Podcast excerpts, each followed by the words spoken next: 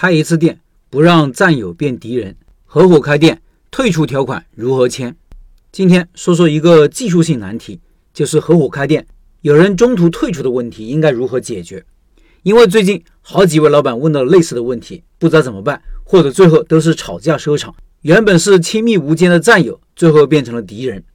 首先，之所以吵架收场，最主要的原因是合伙时没有约定如何退出的问题。等问题出现了，各说各有理，谁也不让步，这其实是必然的。为啥呢？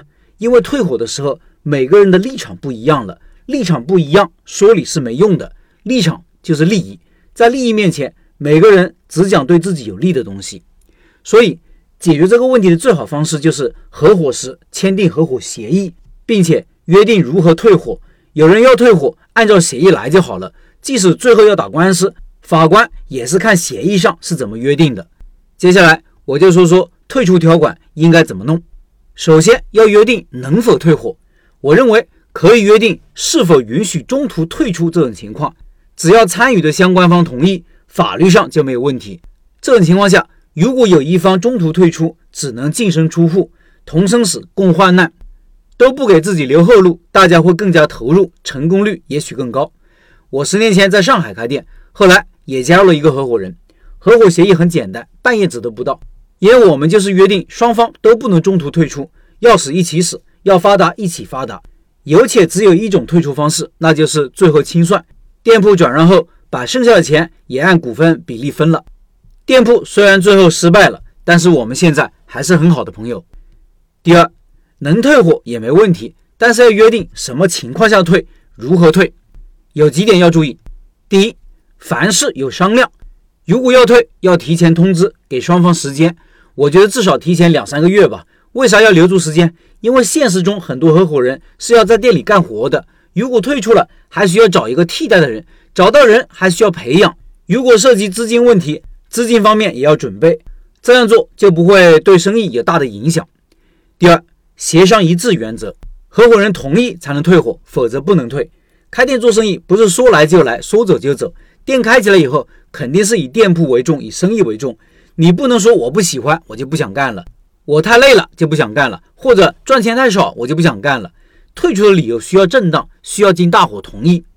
第三，约定通常情况下的退出事项，比如合伙人死亡或者残疾的，没有能力继续参与的，经大家一致同意，合伙人能力不足的，犯了重大错误的，或者其他不能继续参与的事项。举个例子，比如合伙人父母伤亡，合伙人要回老家带孩子。这样的退出事项列举的越多越好。当然，只要是双方同意，也可以约定你想退出就退出，只要你不想干了，提出来就可以退。但是前提是签合同的时候大家要都同意这么做。不过这样的退出条款，我估计谁也不敢签，因为开店大家是要投钱的，不是来玩游戏。第四，要约定不同经营状态下如何退出，可以从两个维度上考虑：一是时间上。可以约定一年内或者三年内不能退出，时间自己定。二是盈利情况上，可以约定赚了钱才可以退，亏钱的情况下不能退。如果任何情况下都可以退，那就约定如何退，主要看如何算钱。很多人想着自己投了多少钱就要拿回多少钱，我觉得这是不公平也是不现实的。开店是一种投资，是要冒风险的，这个性质就决定了不可能保本或者保证盈利。你一定要拿回投资额，就相当于是借钱给这个店，而不是投资。